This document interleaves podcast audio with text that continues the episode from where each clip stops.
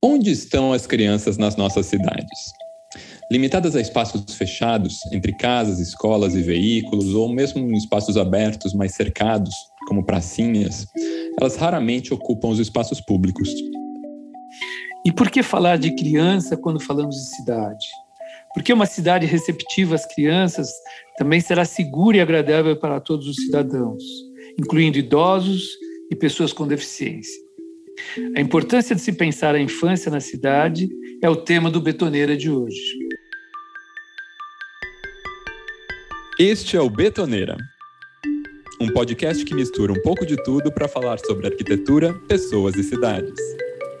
Eu sou André Scarpa. Eu sou Marcelo Barbosa e juntos conversamos com grandes convidados para saber mais sobre os assuntos da vida urbana. E aí, bora?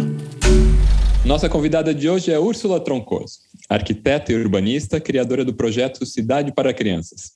Formada pela Escola da Cidade, com pós-graduação na Universidade Politécnica da Catalunha, estudou mobilidade e primeira infância no Centro de Criação de Imagem Popular do Rio de Janeiro e espaços de aprendizagem outdoor para primeira infância na Universidade Estadual da Carolina do Norte, nos Estados Unidos.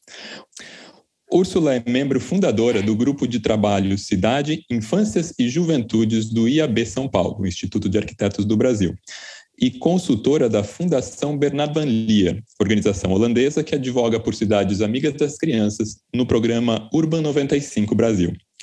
Ainda comanda o Ateliê Navio, escritório de arquitetura focado em espaços de aprendizagem. Úrsula, muitíssimo bem-vinda ao Betoneira. Bem-vinda, Úrsula. Muito legal, muito legal ter você aqui. Obrigada, obrigada, André, obrigada, Marcelo. É um prazer enorme estar aqui com vocês, ainda mais para falar sobre esse tema. Ah, o prazer é nosso mesmo. Fazia tempo que a gente queria te chamar aqui. Isso, e, e falar sobre criança e as cidades, e falar com você, que eu acho que é um, é um tema muito importante. Bom, Úrsula, para começar nossa conversa, é, conta para gente como e quando que surgiu esse interesse pelo tema das crianças na cidade, né?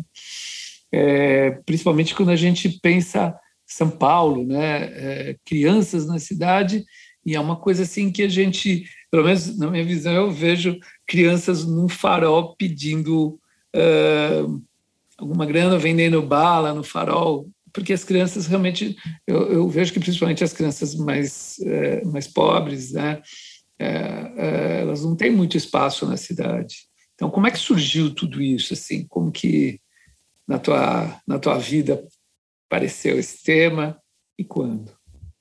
Eu acho que meu elo para começar a pensar muito sobre isso, trabalhar com isso, foi a educação, né? Então, acho que primeiro foi uma aproximação que eu tive muito forte, na verdade, por uma paixão já desde muito, muito cedo por educação, né? Então, desde a minha própria formação, eu está sempre buscando né, esses conhecimentos novos, mas também desse meu interesse por, por estar tá próximo de, de espaços de aprendizagem e aulas, etc., eu acabei logo após a pós-graduação sendo chamada para dar aula como professora assistente de projeto na escola da cidade. E aí eu acabei por me apaixonar completamente, assim, e vi que não tinha jeito de eu nunca mais estar distante, assim, de, de desse tipo de, de discussão, né, de como que a gente transmite conhecimento, como que a gente apreende conhecimento, é, quem dá aula para quem, no fim das contas, porque acho que um dos períodos que eu mais aprendi foi quando eu estava dando essas aulas lá de projeto. E foi super interessante, porque eu tive uma experiência de dar aula para o primeiro ano e para o terceiro ano da faculdade. E eu gostei muito do primeiro ano. É, Sempre legal assim, o primeiro ano, né? Primeiro é demais. É, é, o, é o the best, né? É, o primeiro ano é incrível, assim, a gente fez, para você ter uma ideia, assim, essas pessoas que eu dei aula no primeiro ano, até hoje a gente tem uma relação super forte, porque é um momento de uma abertura tão grande, né? Sim. É demais, é demais. Eu falo até que o terceiro ano da faculdade de arquitetura é o divisor de águas, que tá todo mundo já meio exausto, principalmente em projeto, e é o agora vai ou não vai, né? Quando você descobre Sim. se você vai ser arquiteto ou não, pelo menos arquiteto de projeto, né? E, hum. Mas então, primeiro ano. Hã? Fala. Não, exa exato. Tipo, é o momento que você vai lá, já, já, já viu o que se trata, né? Já, já se. Já meio que está direcion... já, já consegue um direcionamento. Primeiro ano está todo mundo meio que naquela mesma situação da descoberta. Né? Não, e aí acho que o primeiro ano da, da, faculdade de arquitetura e urbanismo, acho que deve ser um dos melhores primeiros anos, assim, né, de todas as faculdades, porque é muito divertido e você faz coisas com a mão e você pensa e tem história e tem passeio principalmente nessa época na escola da cidade, que era tudo muito utópico e muito divertido, e muitas viagens, e tanto viagens externas para outros lugares do país, como para outros lugares fora do país, além das viagens pela cidade, né?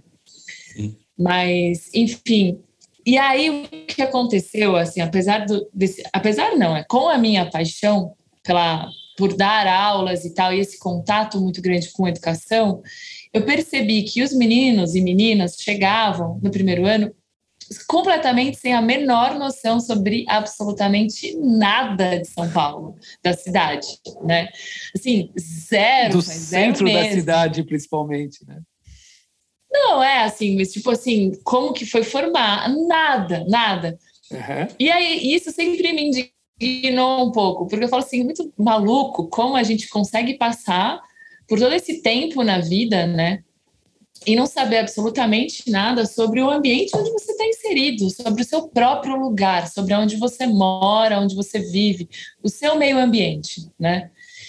E, e, só se você, por acaso, se interessar em fazer arquitetura e urbanismo, no final da faculdade você vai entender um pouco sobre o, ambiente onde você está inserido. Isso era uma coisa para mim que não cabia na minha cabeça, porque eu não acho que isso é uma coisa exclusiva dos arquitetos e urbanistas. Eu acho que todo mundo tem que saber sobre o seu próprio ambiente, né? E por que, que as coisas estão como estão, e quais coisas a gente poderia mudar. Isso é independente da profissão, né?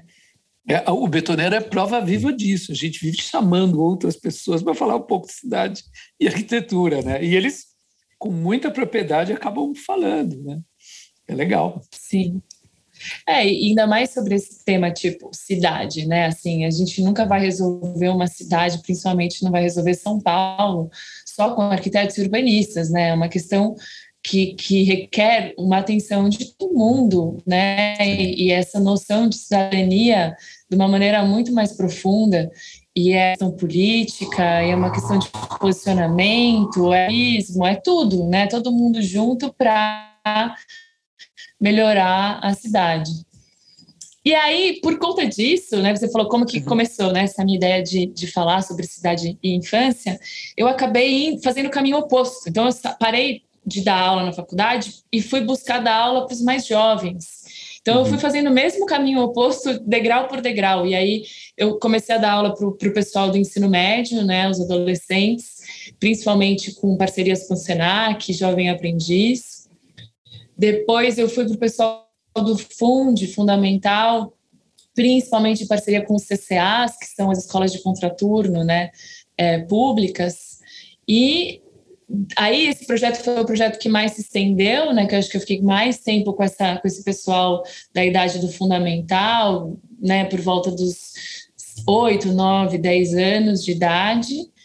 E com esse projeto que se consolidou aí, que eu chamei de Cidade para Crianças, e que a gente fazia oficinas e falava sobre cidade território junto com as crianças, que eu fui fazer, então, um, um processo de aceleração, que foi quando eu conheci e adentrei esse mundo da primeira infância, para entender o que, que acontece nessa janela de tempo do zero aos seis anos, que é uma janela muito especial, né, de oportunidades, e aí eu comecei a trabalhar principalmente em cima desse período de, de né, desse, desse, período da idade das crianças e como incluir essas crianças, crianças pequenas, né, três anos, nas cidades. Primeira infância e qual que é a importância dessa fase também? Então, a primeira infância aqui no Brasil é de zero a seis anos, né? Então, as crianças do nascimento aos seis anos, mas também tem o universo da primeira infância, que é, tem que ser super considerado, que são as gestantes, né, e os cuidadores. Né? Então, quem é esse adulto de referência que está junto com uma criança pequena? Então, é, esse recorte é o universo da primeira infância. E hoje, no meu trabalho, principalmente como urbanista e com políticas públicas, eu percebo que são os mais invisibilizados, assim, né? As crianças muito uhum. pequenas, os bebês, eles são o que menos têm espaço na cidade, né? Tanto uhum. por questões de infraestrutura, de mobilidade, quanto por questões de é, o que, que você oferece de lazer. Um exemplo é os parquinhos, por exemplo, né? Então, uhum. é, mesmo quando tem, né, que é raro, mas mesmo quando Sim. tem parquinho, né, tem uma oferta de parquinhos, é, os equipamentos tradicionais, eles excluem as criancinhas pequenas, os bebês. Uhum. Né? Um bebê, ele, não, ele não, não gira, não gira, gira. Ele não trepa, não trepa, trepa. Ele não consegue subir a escadinha e escorregar no escorregador. Né? Ele não sobe no balanço, ele não consegue se balançar. Então, essas crianças, elas são completamente desconsideradas, assim, né, dentro dos, de como a cidade hoje é organizada. E, então, isso era uma coisa que eu nunca tinha pensado, e quando eu entendi, descobri esse universo da primeira infância, que eu percebi que a gente precisava trabalhar mais aí, sabe? Sim. E você acha, tipo, quais que são os principais fatores, assim, que que interferem no, no bom desenvolvimento da criança nessa fase que, e que a cidade poderia responder nesse aspecto? Pois é, aí que a gente entra numa questão muito importante, né? Uhum.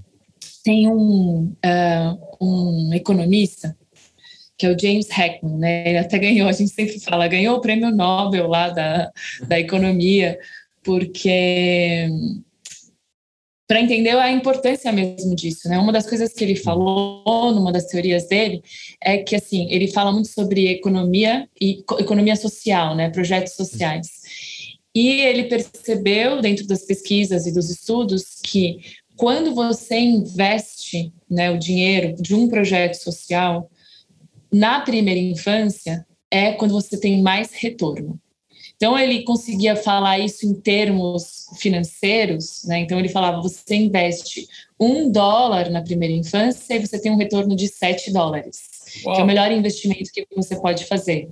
Nossa, fantástico. Então é, é incrível, né? E, e, e, tem vários outros argumentos. Tem, tem né, o neurológico, né? Então os, os, as pessoas hoje que fazem pesquisa neurológica que avançou muito, né? Então hoje a gente sabe muito mais sobre o funcionamento do cérebro do que há pouco tempo atrás. E eles perceberam essa janela de é, desenvolvimento absurda nessa fase, principalmente do zero aos três que é quando você tem todo o desenvolvimento é, de fala, né, dos, dos sentidos, é, das relações de troca, né? Então, é, é um momento em que o cérebro está muito elástico, funciona uhum. como se fosse uma esponja e tudo que acontece afeta de uma maneira muito profunda, né? O desenvolvimento cerebral desse ser humano, né, nessa criança. E como esse cérebro se desenvolve e como ele é estimulado, é, é o que forma o que eles chamam de arquitetura cerebral, que depois vai formar a base para que essa criança continue se desenvolvendo na sua vida. Mas se essa base ela não é formada de uma maneira sólida, ela vai ter muito mais dificuldade de ir agregando conhecimento, né? Ou seja, Vou se faltar um projeto, a obra não vai funcionar. É como se fosse a fundação, é muito muito maluco assim, né? Tem toda sempre uma relação com a arquitetura, é como Isso se é fosse é a base, a fundação, a sapata, sabe? Uhum. E aí você vai colocando as coisas em cima e o prédio vai caindo, vai ficar mole, balança. É, tipo, é meio isso assim. Uhum. É, eu, eu continuo sendo arquiteta, então eu não consigo falar, né, nos termos talvez mais corretos assim é, mas o que eu quero dizer é isso, assim, que isso sim é super conhecido e, e, e concreto, que é um, por exemplo, uma criança, a diferença entre uma criança que, que cresce numa situação de vulnerabilidade ou numa situação é, mais saudável, de mais estímulo, uhum. tem uma diferença de escutar, por exemplo, o vocabulário. Então, enquanto que uma criança, durante esses três primeiros anos, escuta um X de vocabulário numa situação mais vulnerável, a outra criança, ela escuta 40 vezes mais palavras diferentes então, ela consegue sim. estabelecer muito mais relações linguísticas. Conexões. E, e, exato. Então, é muito importante, né? Assim, é, é de fato um momento em que o, ao que essa criança está exposta vai determinar muitas coisas para o resto da vida. E é um momento em que é muito fácil mudar. Então, se aqui você dá oportunidade, ela consegue se mover com facilidade ao mesmo tempo que o contrário também é verdadeiro. Se aqui a gente dá oportunidade zero, quando ela for um adulto, vai ser muito mais difícil a transformação, requer muito mais esforço. Esse é o ponto, né? Esse é o ponto. Fica muito difícil depois, quando está adulto, de, de, ter todo essa, essa, essa, esse aprendizado. Estou é, morrendo de vontade bom, de voltar para minha primeira infância, para estar tá, é, pra... fazer tanta coisa. É. E esse, esse, é, é, essa diferença, esse, esse gradual que você, que você colocou para a gente de, de que a, a classe social influi diretamente no aprendizado, na percepção da criança do entorno ou de ter estímulos. É, como é que você como é que você mostraria ou, ou, ou traçaria um panorama é, da infância no Brasil, né? Vocês têm dados que ilustram esse como que vivem as crianças brasileiras é, dentro dessa desigualdade gritante que tem o país? Pois é, a gente tem. Existe um apagão, né? Assim, acho que essa questão do apagão de dados também tem muito a ver com a questão política atual, né? É muito difícil a gente ter esses dados mais concretos, principalmente no nível nacional. Mas tem um trabalho muito grande sendo feito de base da Rede Nacional da Primeira Infância. O que acontece, como eu percebo, é que a gente tem mais é, desenvolvimento de pesquisa, tanto de dados quanto pesquisa acadêmica, para a primeira infância, quando os temas são educação, assistência social é, e saúde, né? Mas quando a gente está falando sobre planejamento urbano e políticas públicas urbanas, isso a gente sabe muito menos. Então a gente está um pouco no início desse trabalho. Né? Recentemente, a, o Núcleo de Ciência pela Infância lançou um working paper, né, um, um, um trabalho, um, um, artigo de trabalho que chama é, o desenvolvimento infantil e a importância do bairro, né, o desenvolvimento infantil integral. E uma das coisas que eles até falam é assim, faltam dados, né? A gente não, não tem uma pesquisa grande acadêmica em cima de como o ambiente influencia no desenvolvimento da infância aqui no Brasil. É, então a gente tem feito isso agora, mas, por exemplo, a gente já tem um pouco mais de tempo de pesquisa fora do Brasil sobre isso. E aí tem um exemplo de Barcelona que eu acho muito legal, mas ele estava falando sobre como a poluição do ar afeta no desenvolvimento infantil, por exemplo. Olha e isso tem tudo a ver, é, tem tudo a ver com como, como se planeja a cidade, né? E políticas públicas urbanas. É, ele pegou e começou a medir a qualidade do ar na frente das escolas, né? Fazer esses testes. E ele descobriu que nas escolas aonde tem mais poluição do ar por partículas mesmo, né? De principalmente a poluição que é diretamente dos automóveis, automóveis particulares, automóveis, é, né, veículos motorizados, nas escolas onde ele encontrou é, maior grau de poluição, as crianças têm menor propensão de aprendizado. Então, influencia hum. inclusive no dia a dia dessa criança essa exposição é, na má, né, exposição à má qualidade do ar. E isso é um negócio extremamente importante e extremamente preocupante, porque saiu um dado da OMS agora que 93% mundialmente estão expostas ao ar poluído, né? Elas estão expostas à poluição do ar. E agora que a gente começou a se dar conta disso e conseguir pesquisar e ter dados sobre isso, porque a gente consegue começar a captar né, a qualidade do ar por meio de aparelhos móveis, mas assim, já se colocou é, como motivo de óbito, já não, não, existia. A primeira vez que isso aconteceu foi, no, foi uma criança é, em Londres, de má qualidade do ar. Porque hoje as nossas crianças estão todas é, com, com problemas respiratórios, né, e, e, e crises graves. E a gente está assim, ah, não sei, é o verão, é o inverno, é o tempo seco, mas na verdade. A gente acha umas urbanas, desculpas, né?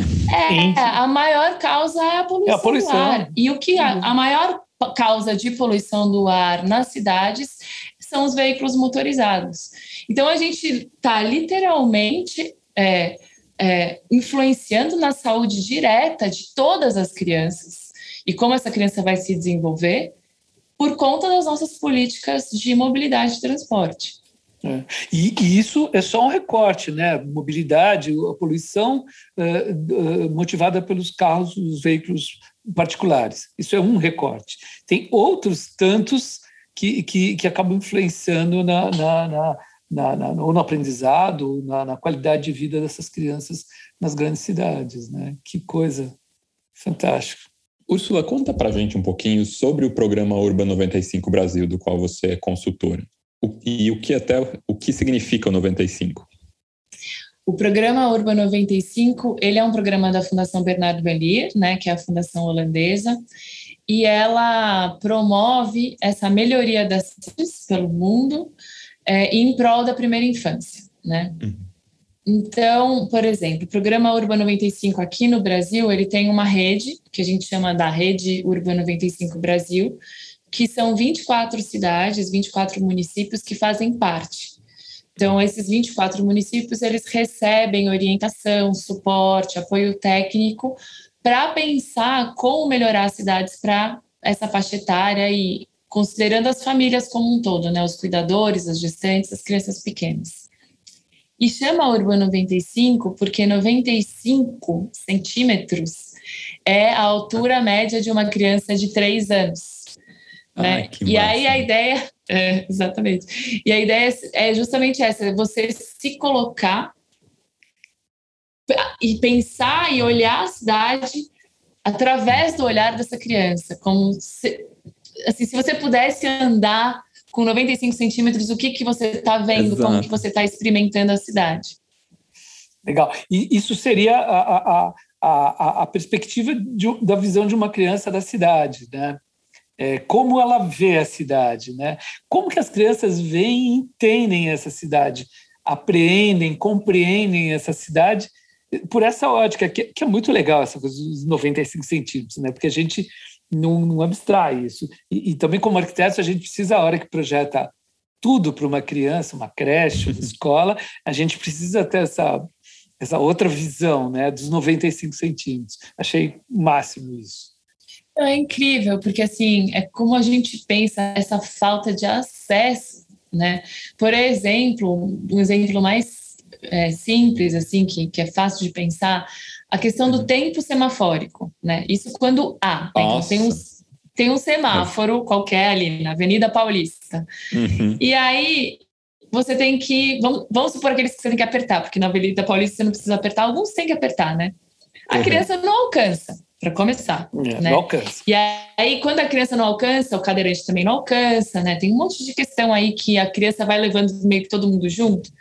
Uhum. Mas quando você então consegue apertar o botãozinho e o farol para e tal, se eles param, né? Se, os se as motos param, porque agora as motos também todo mundo estão para, apressadas, né? que ela não consegue mais parar, é, não dá tempo de atravessar. Sim, tipo, a fase é menor, né? consiga, consiga parar. A segunda fase é atravesse em 10 segundos. Não, vocês, é vocês jogavam absurdo. Atari? Não, eu vou falar da minha idade aqui, mas eu jogava Atari, né? A gente também era muito pequeno, mas a gente jogava Atari. E tinha aquele, aquele jogo que era uma galinha atravessando a avenida. Vocês lembram disso? Opa, opa! Que era impossível atravessar. É tipo a gente, né? Imagina a criança. É isso, assim. E aí, quando quando todo mundo para para a gente finalmente poder atravessar na faixa de pedestre, Uhum. Não dá tempo. Pensa numa criança, no tamanho da perna da criança, e muitas Sim. vezes essa mãe, esse pai, que está com essa criança pequena, de três anos, caminhando, ela está com uma outra criança um bebê no colo, etc. É, é, comum, né? Você ter uma criança, ter duas, duas crianças em idades uhum. diferentes, uhum. um bebê pequeno, uma criança de três anos. Então, ela não consegue ficar levando sempre todo mundo no colo. Sim. E não dá tempo de atravessar. A nossa velocidade de tempo semafórico é para um adulto homem grande, forte e saudável. Correndo. Né? Correndo. Correndo. É. É, exato. Porque mesmo esse adulto, homem grande, forte, saudável, pode ter quebrado o pé e não conseguir andar naquela velocidade naquele dia. Então, é isso, assim, como a gente consegue pensar né, né, nessas coisas mais inclusivas mesmo, a gente não, não pensa, é, não, é isso, uma, uma criança não consegue atravessar a rua, essa, essa é a nossa realidade. E, e essa lógica, não só, tipo, do tempo, mas inclusive dos, dos sinais que eles que, que são utilizados para te informar que você está perdendo tempo.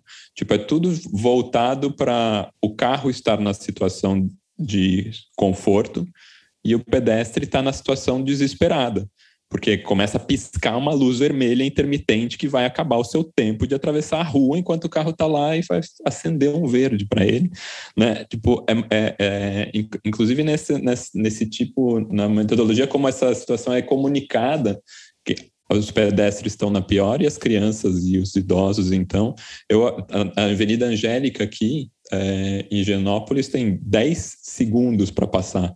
Eu achava que era um, programa de para os idosos se exercitarem mais, sabe? Tipo, por o pessoal fazer sprint atravessando a, a avenida, porque é absurdo. Tipo, por que você privilegiar uma pessoa que claramente está melhor, porque está dentro de um carro que vai. Está melhor, não, melhor não é a palavra, mas está em melhores condições de locomoção, porque está num, num aparelho que vai ter, te dar mais velocidade, você vai chegar mais rápido e que está a pé.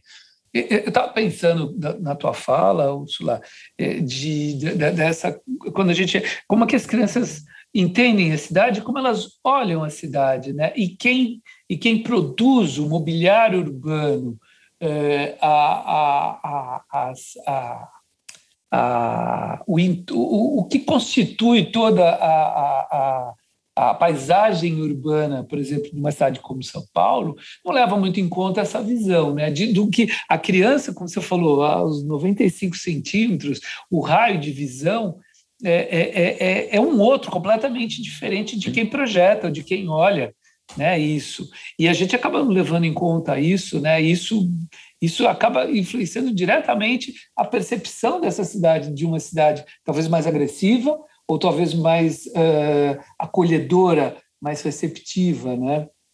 É... Não, imagina você no começo da sua vida, a gente né, já fez tantos episódios sobre diversidade, sobre grupos minorizados, né, sobre a cidade ser um ambiente hostil.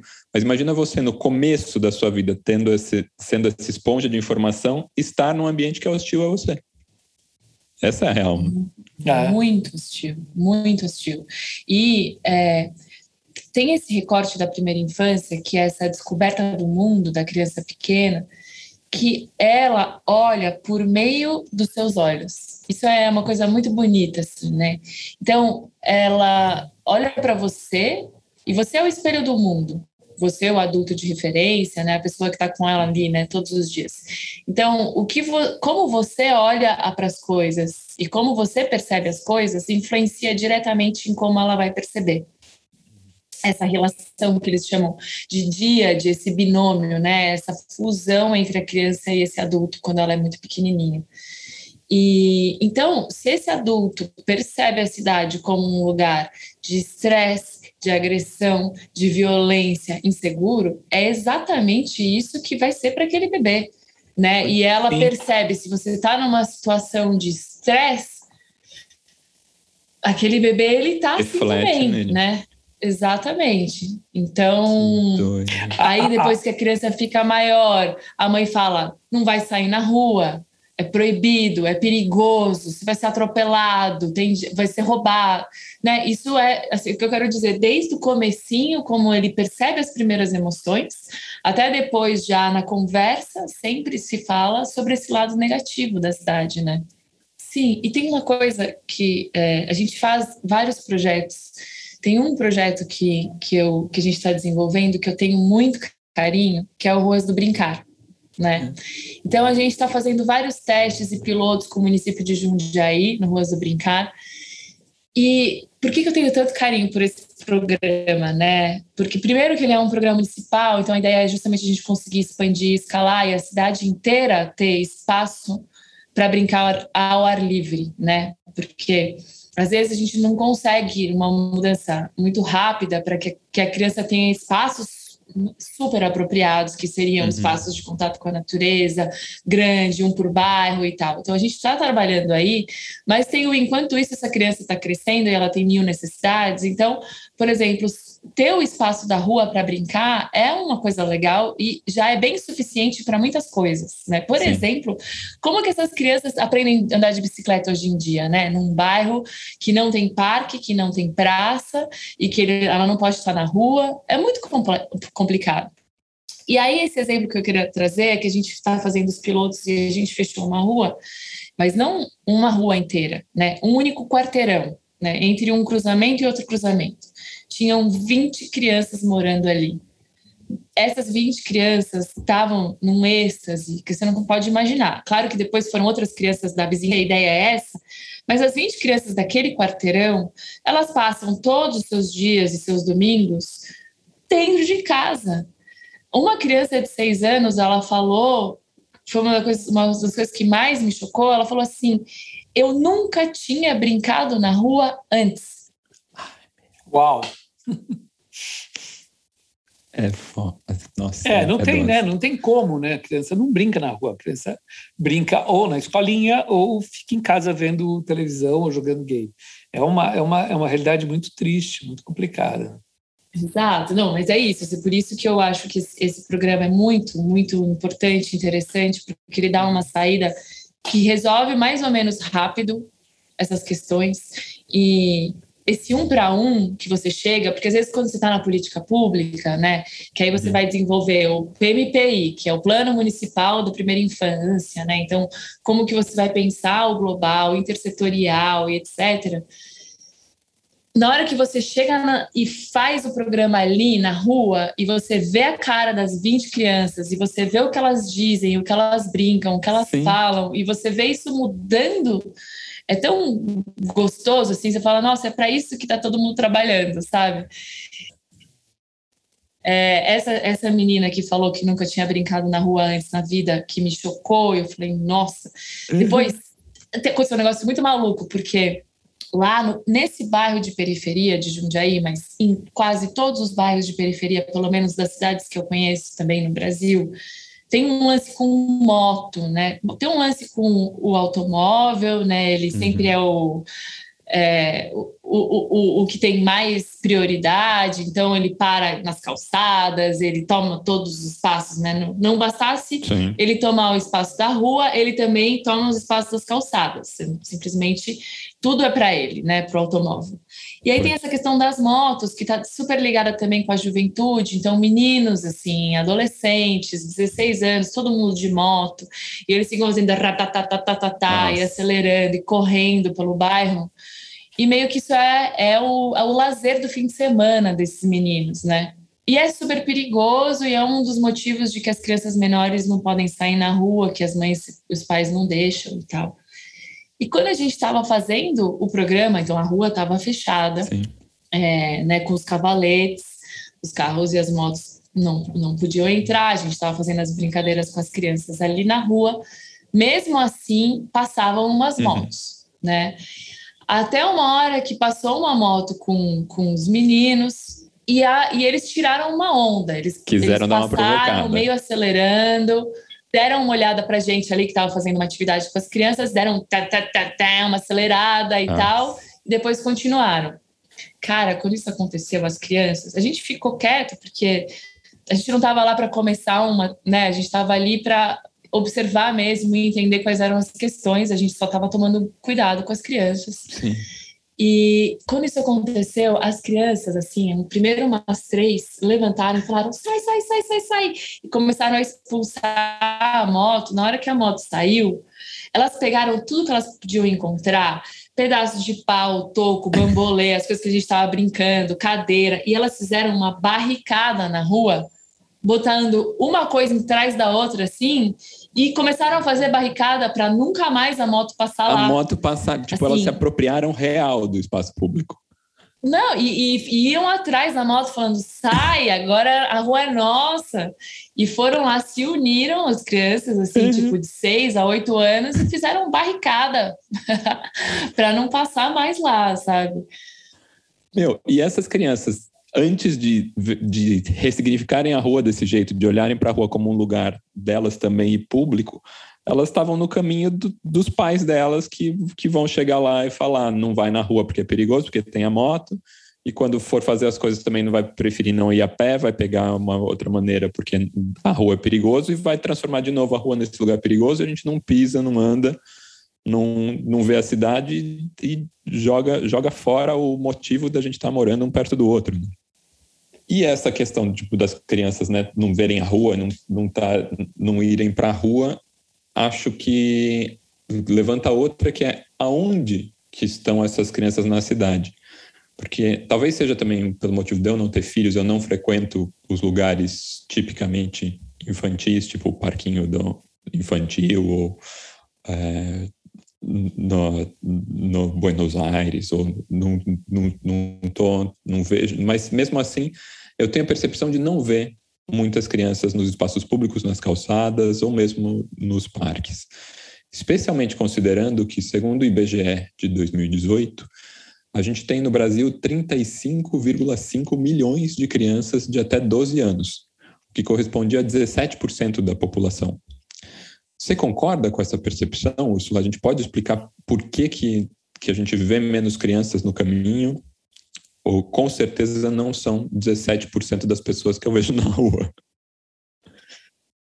Sim, exatamente. Esse é um dos temas muito importantes, assim, né, né de por que a gente trabalha também essa questão do urbanismo e infância. Porque as crianças, elas são totalmente invisibilizadas, mesmo, assim. E até é interessante o que você falou, porque você diz, eu não vou onde as crianças vão, no parquinho, né? E eu já estou pondo assim, as crianças num lugar só delas, né? Também. É exato. É exatamente. exatamente. Embora sim tem que ter parquinho, que é legal e tal, uhum. as crianças têm que estar em todos os lugares, né? Elas não têm que ficar, uh, elas, não têm, elas não têm um lugar próprio para, se ser, para existir na cidade, né? Porque as crianças elas estão na padaria, elas estão no, na loja, elas vão, vão no, no hospital, elas vão para para a escola, elas pegam um ônibus, elas pegam um metrô, elas caminham, elas vão na praça, elas fazem todas as coisas que a gente faz. Inclusive, elas são consideradas pela Constituição cidadãos, né? Então, não é que ela vai se tornar um dia um, alguém que tem algum direito a respeito. Não, ela é, desde sempre, do nascimento, considerada um cidadão. E então acho que aí já tem uma questão de mudança de comportamento para a gente entender que as crianças não têm que ter um lugar próprio, tipo o cachorródromo e o criançódromo, uhum. sabe? Com uma grade em volta. Tem um cara que.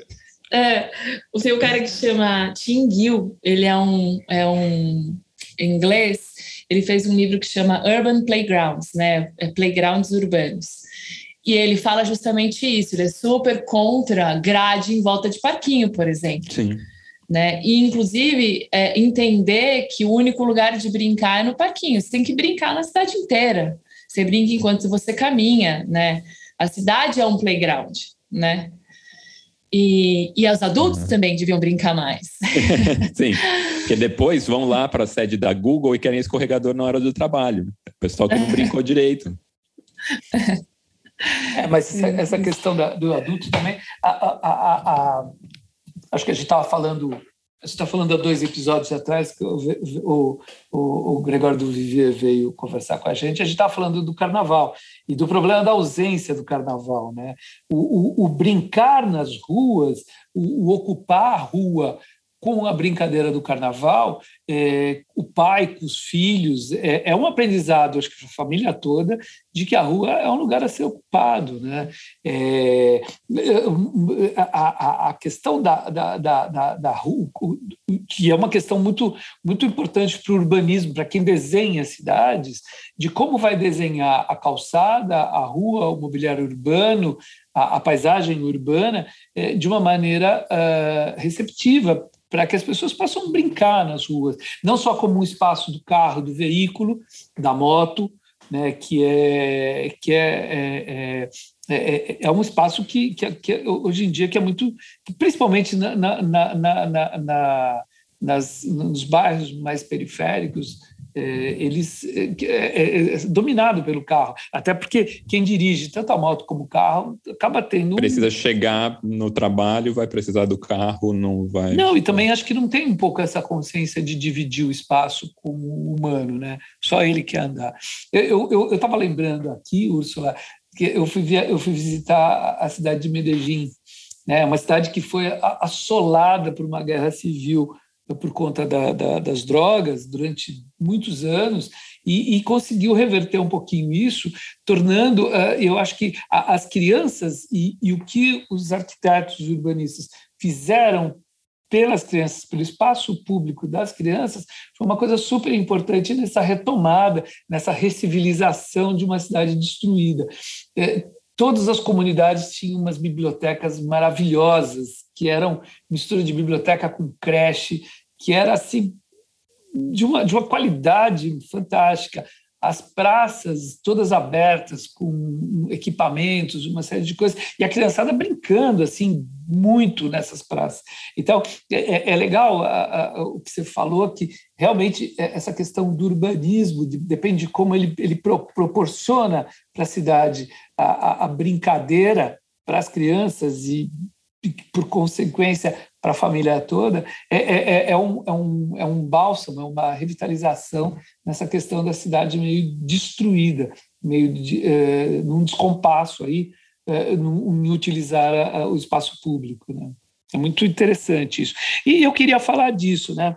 que falando de, do projeto uh, de urbanismo, uh, você você com o teu escritório desenvolveu na cidade de Aracaju, no Sergipe, uh, o Primeira Infância nas Praças, né? que, eu, que eu dei uma olhada no projeto, vai ser uma delícia, uma série de equipamentos, que, aliás, eu, eu falo, faz um pouquinho que você falou, de, de permitir que as crianças pequenas tenham questões sensoriais, né, ter um grafismo interativo, ter toda uma série de questões que o projeto está ali muito presente. Né?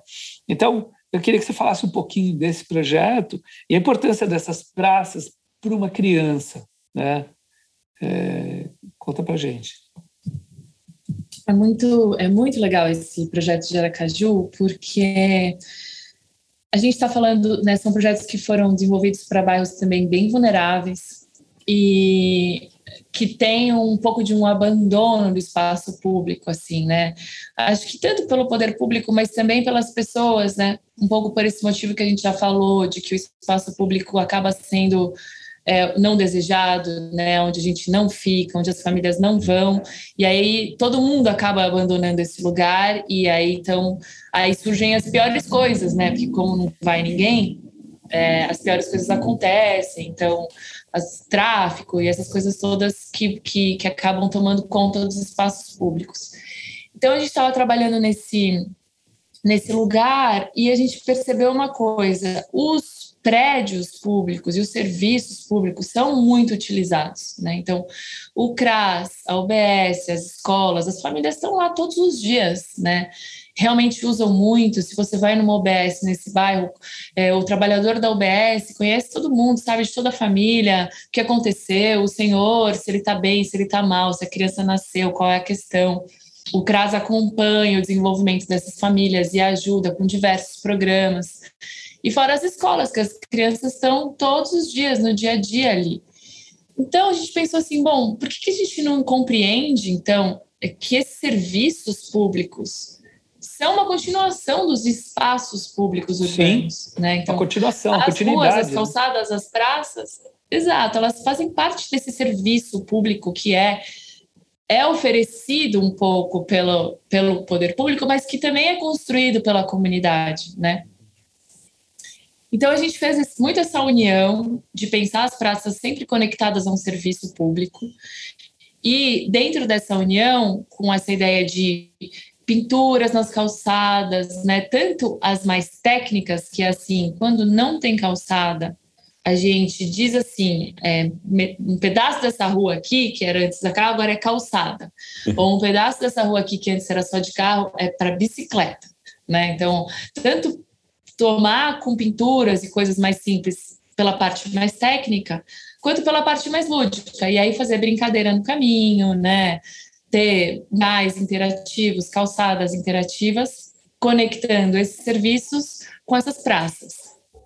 Okay. E aí, na praça em si, era, foi um desenho muito só de garantir que essas crianças de zero, um, dois, três anos também tivessem espaço, né? Porque, como eu falei, nesses equipamentos é, tradicionais do parquinho e das praças, as crianças pequenas não têm espaço, né? Não tem uma coisa que elas conseguem usar e pensado para o momento de desenvolvimento delas, né? Então, das coisas mais simples, por exemplo, a criança está começando a levantar. Né? Então, ela está fazendo esse exercício, ela se agarra nas coisas e começa a levantar. Se você tem um pequeno corrimão baixo, isso já é assim uma hora de diversão para aquela criança, né? Assim, ela fica lá levantando, levantando e aí ela vai começa a caminhar. A gente fez até uma brincadeira porque as pessoas gostam muito daquelas academias da terceira idade, né? Aí eu falei, vamos fazer as academias da primeira e terceira e eles ficam juntos, sabe? Os bebezinhos, os senhores, todo mundo fica levantando.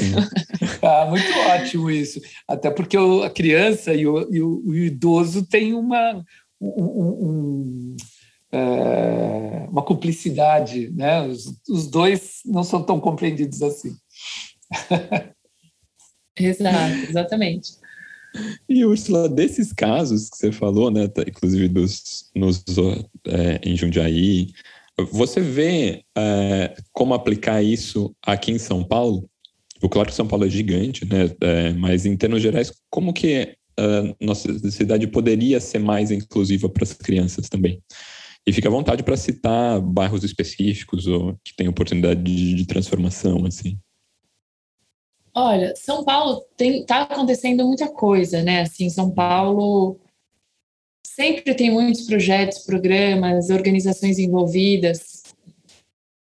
Da parte mais do poder público, tem o programa Territórios Educadores, né, que é um programa super interessante.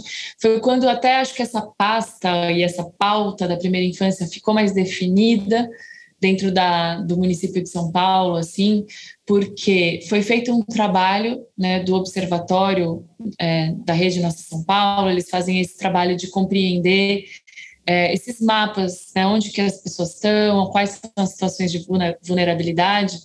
E aí, um dos trabalhos do observatório foi entender a primeira infância na cidade. Então, aonde tem mais crianças na primeira infância, quais dessas crianças ou famílias são mais atendidas programas de assistência, como Minha, é, minha Casa Minha Vida ou, ou Criança Feliz, é, né? Ou seja, que, que caracterizaria a situação mais vulnerável, depois outros é, indicadores de saúde, de educação, e aí a gente conseguiu ter esse mapa da desigualdade da primeira infância, São Paulo, uhum. e compreender quais distritos essa questão era mais complexa, né? E aí, a partir daí, se começou esse programa dos territórios educadores, que se uniu bastante à Secretaria de Transporte, Mobilidade, principalmente também à CET, né, Companhia de Trânsito, e, e aí surgiu o programa dos Rotas Escolares Seguras, que é bem liderado pela CET, que a ideia é justamente é, compreender esses caminhos, essas rotas principais nos bairros que as crianças fazem, principalmente na entrada e saída das escolas, E Sim. melhorar isso, assim, desde coisas mais simples, do tipo botar o cavalete na entrada e na saída para as crianças terem espaço de, né, de se locomover. Esperar, de até de fato. Exato, até de fato melhorar esse caminho, tipo, com travessia segura, né? Faixa de pedestre, aumento de, aumento de calçadas, etc. Então, tem muita coisa acontecendo, assim, eu acho que hoje dá para mencionar bem essa, esses dois, do Territórios Educadores e do Rotas Escolares. Sim. É, desse dos Rotas Escolares até eu vejo por aqui o, o Carona Pé, que eu vi até antes da pandemia, assim, não sei, agora provavelmente está retomando, dos, das crianças irem se encontrando com Vai se cotizarem, né, para levar... Muito legal. Eles muito vão indo a pé para a coisa. E, e daí tem estabelecimentos com selinhos, tipo, eu apoio o Carona Pé, Uhum. Acho que uhum. isso é. é me lembra oh, quando eu fiz intercâmbio, a gente teve a brilhante ideia de, de fazer uma viagem para a Alemanha no final de janeiro, que a gente achou que estava muito barato as passagens. E a gente descobriu por quê, porque estava um frio absurdo e só neve, o dia acabava às três da tarde. Mas nessa viagem, a gente foi para Baratas passagens para o Alasca. É, olha, tão baratas. Para a Ucrânia deve estar quase de graça. E daí a gente foi para daí a gente foi para Frankfurt e fomos ver os bairros do Ernest May no, nos arredores, né, os bairros Fantástico. modernos do Ernest May, que são fantásticos, são, e a, a escala deles né, é super, tipo, três, quatro andares, é, os predinhos assim. Só que o que mais entusiasmava é que tinham crianças tipo, muito pequenas, indo sozinhas para com as mochilinhas assim, saindo das casas, indo sozinhas para para escola ou para coisa. Isso a gente olhava e falava: "Meu Deus, como é que que e, tipo isso é uma realidade muito longe da nossa aqui". Mas e eu pensava só muito e sempre pensei nisso muito só na questão da segurança. Mas eu acho que quando você fala tudo que você falou hoje para gente aqui me traz muito do, disso da. Claro que, claro que vai desembocar numa questão de segurança, mas não é, uma, não é com. A gente não vai resolver esse problema com um arsenal de transformar a cidade mais segura. A gente vai resolver esse problema trazendo, tipo, com que as crianças e os, os adultos se apropriem da cidade sem achar que a cidade, sem pôr a cidade nesse lugar do perigo, né? Acho que do que a gente conversou hoje e dessas manobras vai, vai muito por esse, por esse caminho um, uma solução para a gente ter eh, mais uh, ver as crianças utilizando mais a cidade. É, é muito interessante isso que você falou, porque é, tem o trabalho pelo viés mais técnico, urbanístico, de políticas públicas urbanas, que é um, né? Que é permitir a existência e mobilidade dessas famílias por meio do planejamento. Mas eu acho que o mais importante, pelo que eu tenho percebido assim, né, no meu trabalho, é essa compreensão do direito à cidade. E aí a gente pode colocar como um todo. A gente pode falar sobre a questão da mulher, né, com direito à cidade, a questão dos idosos, das pessoas com deficiência, das crianças, mas principalmente das crianças pequenas, esse recorte, que também tem muito a ver com a questão da falta de acesso das mulheres, porque 80% das crianças pequenas são cuidadas por uma mulher, né? Sim, e se essas mulheres não têm acesso, é, se essas crianças não têm acesso, essas mulheres não têm acesso, né? Acabam que fica essas mulheres e essas crianças muito sem condição e, e dentro de, de, da casa, né? Dentro de lugares, porque ela não pode se movimentar e acessar, né? Os serviços da cidade. E o mais interessante é assim pensar para as crianças pequenas, uhum. como eu falei, elas absorvem o que está acontecendo com muita Sim. facilidade e muita fluidez. Para as crianças um pouco maiores, elas são muito rápidas, muito inteligentes e vão e, e querem e querem participar e a cidade interessa para elas, né? Os cuidadores, eles estão com aquele problema, né? Eles, eles querem ver solução porque eles vivem esse problema no dia a dia.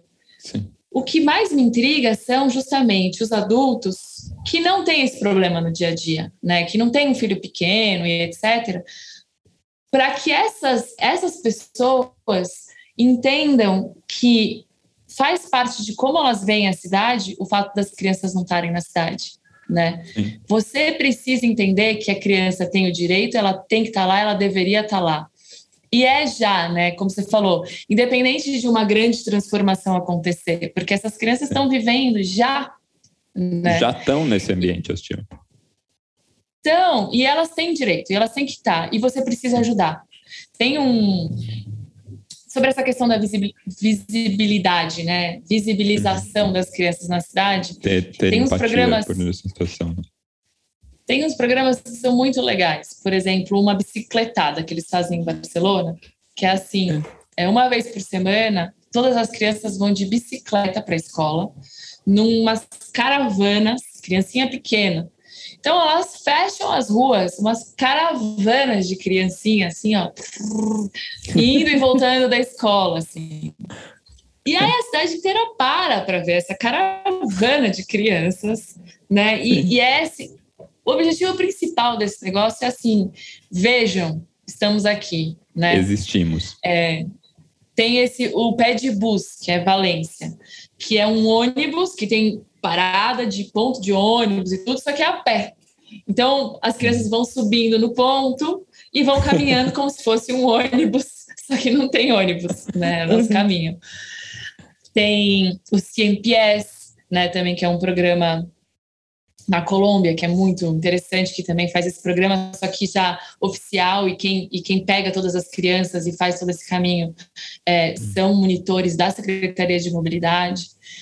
Enfim, tem muitos programas que estão fazendo esse, essa, essa, como se fosse esse primeiro contato, né? Então, vamos entender que elas existem, que elas estão aqui, que elas têm direito, né?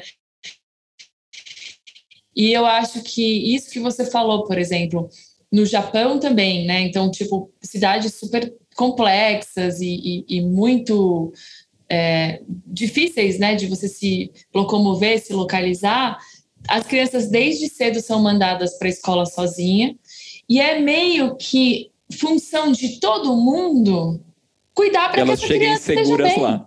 Sim. Exato. Então, tipo, o cara do ônibus, presta atenção. Você, você não tá vendo? Tem uma criancinha pequena ali, então você tem que parar, você tem que esperar, tem que esperar ela subir, né? E, e uma, um cara que está atravessando a rua viu que ela tá com algum problema, você ajuda, você atravessa, você, você, espera, você pede pro cara esperar.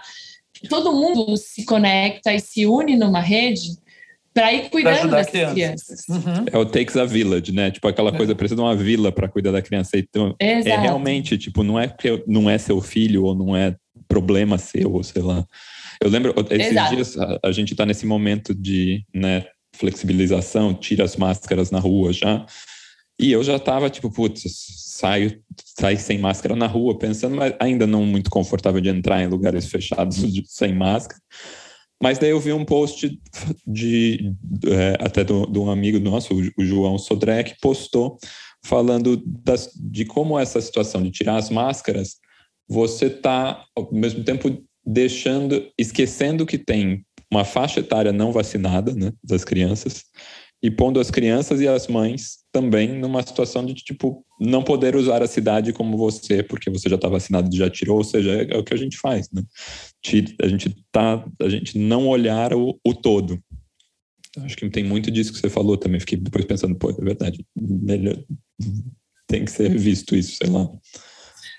Ah, não, assim, a gente não tem nem como começar a falar de todas as situações. Essa pandemia foi mundialmente tratada. Tem um, um, psicólogo que é espanhol que ele falou isso. Ele falou é adultocêntrica, né? Ela foi é. tratada de uma maneira completamente adultocêntrica. As crianças foram sim, totalmente banidas é. de todo o processo. Aqui sim. no Brasil, a complexidade da questão da abertura das escolas, né? De como sim. foi a última coisa né? E as crianças em casa há muito tempo, a gente não a gente tem uma perspectiva adultocêntrica do mundo, né? E as crianças acabam ficando sempre por último aí nesse, nesses pensamentos. É bem complexo, na verdade. Uhum. Oh, super.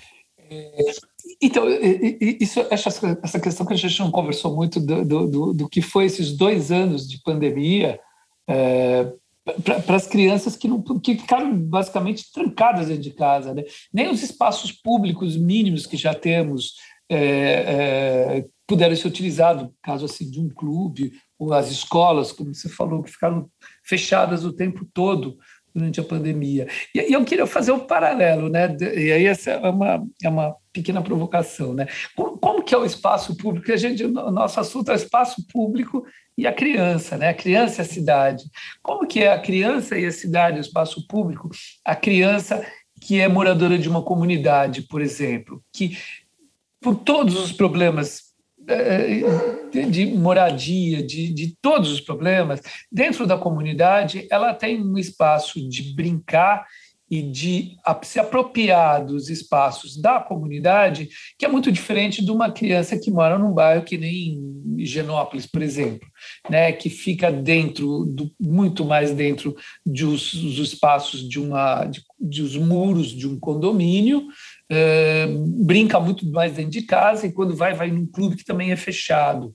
É, essa, essa, essa apropriação da, da criança é, é, da, da, da, comunidade que também ganha muito cedo o acesso a ir para a rua, com todas as mazelas, né? mas ela vai à rua, ela começa a, a, a, a conquistar a cidade muito mais cedo, sozinha, por exemplo.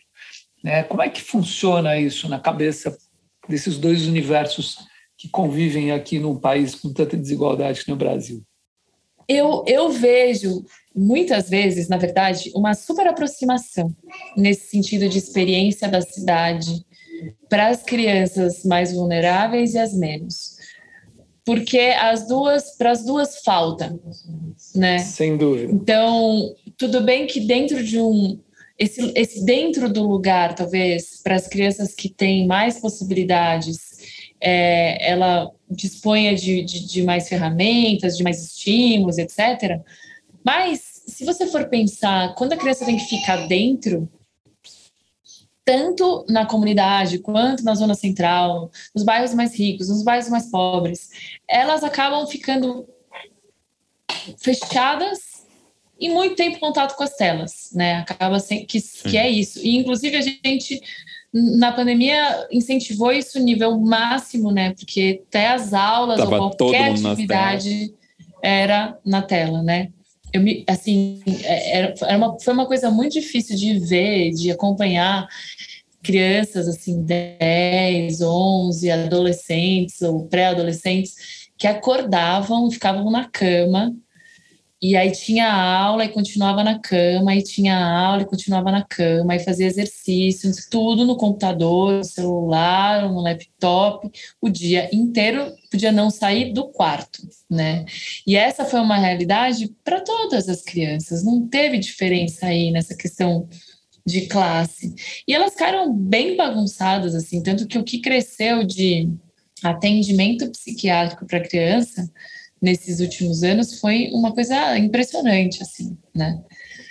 É, as crianças precisam brincar ao ar livre, acho que esse é um, um grande, um principal movimento que a gente está fazendo, assim, dentro do trabalho, mas, assim, de incentivar a brincadeira ao ar livre, contato com a natureza, principalmente agora, nessa pequena abertura, né, de, da pandemia, mas, é, então, o que eu, o que eu né, respondendo um pouco o que você está falando é isso. Eu acho que tem muitas aproximações, é, e, e eu acho que as crianças pequenas das comunidades vulneráveis também não têm uma boa é, percepção e também não brincam tanto na rua. É isso que eu estou falando. Essa criança que falou para mim, eu nunca tinha brincado na rua antes, né? A rua virou um lugar de muita dificuldade.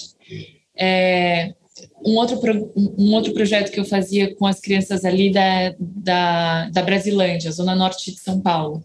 Uhum. Eu lembro que a primeira vez que eu cheguei para fazer o projeto com elas, as oficinas, é, eu cheguei falando assim, hoje a aula vai ser no parque. E a gente estava ali no, na, na, escola de contraturno, e essa escola ficava assim, uns três, quatro quarteirões do Parque Linear do Canivete, Bananal Canivete, que é basicamente o único parque que tem ali em toda a região é, do Jardim Damasceno, Brasilândia. E a criança, o Pedro, esse menino de seis anos, olhou para mim e falou assim: que parque?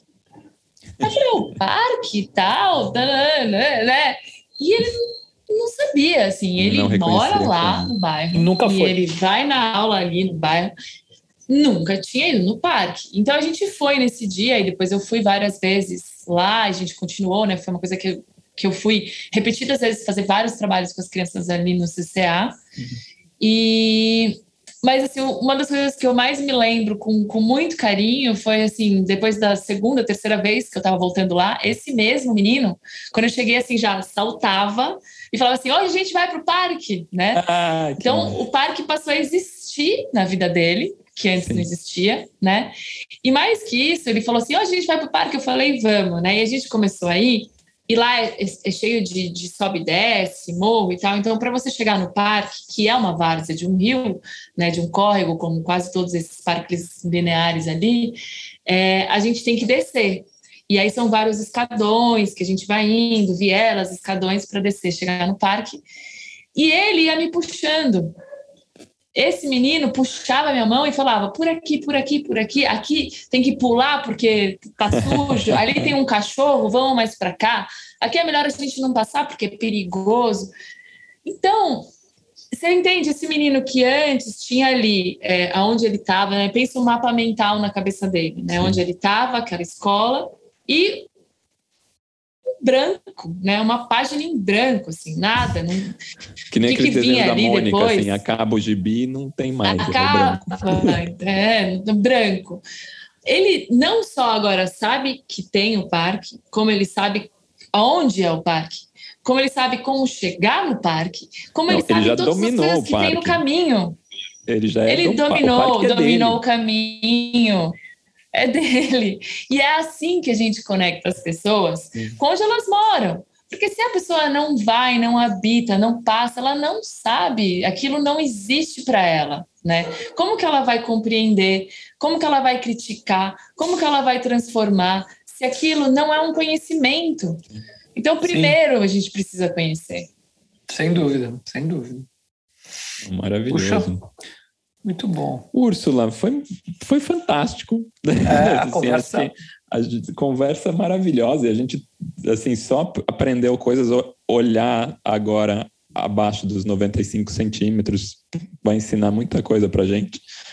Mas queria te perguntar para a gente finalizar, como que, né, o Betoneiro a gente fala que é um, um podcast para todo mundo, e a gente, mas a gente tem um, um público grande de arquitetos.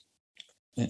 Daí eu queria te perguntar como que os arquitetos uh, desenvolvendo projetos residenciais, comerciais, institucionais e também uh, os arquitetos que nos ouvem, né, poderiam ser mais inclusivos com as crianças, daí no nível do projeto. Se é uma questão de adaptar os projetos, se é uma questão de incluir desde a concepção, e até te perguntar de projetos emblemáticos de, de arquitetura que atendendo atendendo as crianças sei se é o caso dos projetos do, do alvo do Van Dyke. Uh, eu queria te perguntar isso. É, eu acho que para quando você está pensando em um projeto, hoje, né, qualquer, não importa, residência, comércio, etc., você tem que pensar na questão da inclusão, né? E aí eu falo de inclusão mesmo de tudo, de acesso, né? Então, inclusão de pessoas com deficiência, inclusão de idosos, pessoas com dificuldade de mobilidade e inclusão das crianças, né? Crianças, gestantes, mães, é, pessoas que estão amamentando, né? Isso é muito importante, porque uma mãe que está amamentando, ela precisa amamentar sempre, a cada tanto, então tem que ter um lugar que ela consiga sentar, o trocador, né? Coisas desse tipo, porque até há pouco tempo, agora começou uma mudança, mas assim, só tem trocador no banheiro feminino, né? Então, várias vezes, se o pai sai com a criança, então ele não pode trocar a criança, sabe? Essas coisas que eu acho de inclusão, de compreender que todo mundo tem que ter e tem que poder ter acesso, acho que serve para qualquer projeto, né?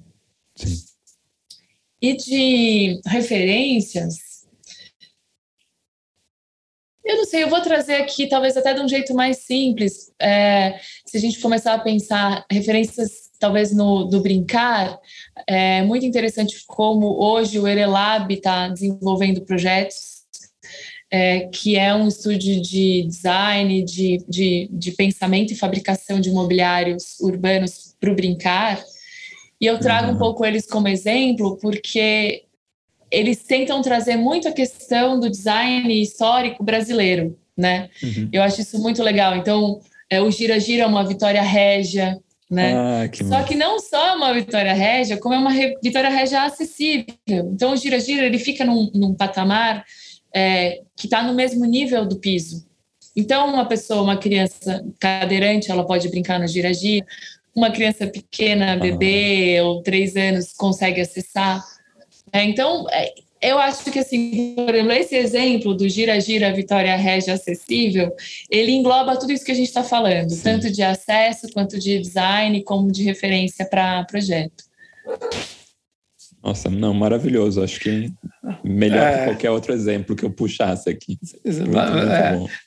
Os SESCs também são lugares fantásticos, né? De, de, de, de espaço pensado para para tudo, para as crianças e para as famílias. Né? Eu, eu fiz um, um, um vestiário para o SESC que tinha essa questão do pai ter o lugar para trocar a filha, a mãe ter o lugar para trocar o filho, de ter o, até o, o, o vestiário para quem é, para transexual, sei lá, para todo mundo. Eles pensam realmente toda essa coisa. Nossa, Úrsula, eu acho que a gente só até agradecer essa conversa maravilhosa que a gente teve, né, de um assunto que eu acho que é tão importante e, e, e não tão tratado, né, porque é, eu acho que esse teu estudo e esse teu trabalho é, junto com o teu escritório, ele é ele é de uma importância muito grande, porque é realmente o que a gente é, percebeu aqui a falta fa falta design, falta, falta pensar nos 95 centímetros da visão e da percepção da criança, como tudo isso é feito. Né? Então, eu acho a conversa assim foi muito, muito legal. Super obrigado, Não, Ursula. Muito, muito mesmo, Ursula. Obrigadíssimo por abrir nossos olhos aqui de todo mundo que ouve a gente para esse universo aí que é tão importante estar tá, tá bem assessorado nesse momento e, e que e que a gente tem tanto a fazer para que isso aconteça. É, fazia tempo que a gente queria conversar sobre isso. É maravilhoso, porque também quando você me falou assim, ah, é, é, essa coisa de, vi, né, de, tornar visível a infância na cidade, onde elas estão, por que, que elas não estão e tal, eu lembrei de uma coisa que eu vou falar agora para gente. Ah, eu acho que é, um, que é uma coisa importante, assim, porque tem um, é, um pensador italiano que fala sobre cidade e criança já faz tempo, ele é bem referência, que chama Francesco Tonucci, né? Ele fala dessa, desse, da cidade das crianças e tem uma rede também internacional que faz parte da cidade das crianças. E o Francesco Tonucci falou uma coisa que eu acho bem impressionante, que é assim, os biólogos, eles veem alguns organismos como indicadores de qualidade ambiental. Né? Então, por exemplo, o vagalume, que o vagalume ele é um organismo muito sensível. Então, se tem qualquer tipo de poluição no ambiente, é, poluição, inclusive de iluminação, né? Muita iluminação à noite ou poluição do ar, é, o vagalume é um dos primeiros organismos a desaparecer. Então, ele até fala assim que os biólogos dizem, ah, quando tem vagalume significa que é um ambiente que está saudável ainda, né? E ele fala, comparando com as crianças, que as crianças são os vagalumes das cidades. Eles são um indicador de qualidade. Se a cidade está boa, as crianças estão na rua. E ela, se a cidade está tá doente, não é saudável, elas são as primeiras a desaparecer. Assim, são os nossos vagalumes. Que ótimo essa comparação. Maravilhoso. muito, muito bom. ah, que legal. Bom. Ah, Ursula, brigadíssimo pela presença aqui, viu? Foi fantástico. Acho um episódio necessário aqui do nosso Betoneira. Muito, muito De gostoso, nada, muito gostosa a conversa.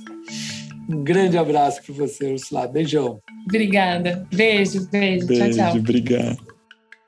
Este episódio contou com roteiro e direção de Michele Oliveira, colaboração e fotografia de Ana Melo, edição e finalização de José Barrichello. Tema de abertura por Mário Capi. Identidade visual por Flora Canal.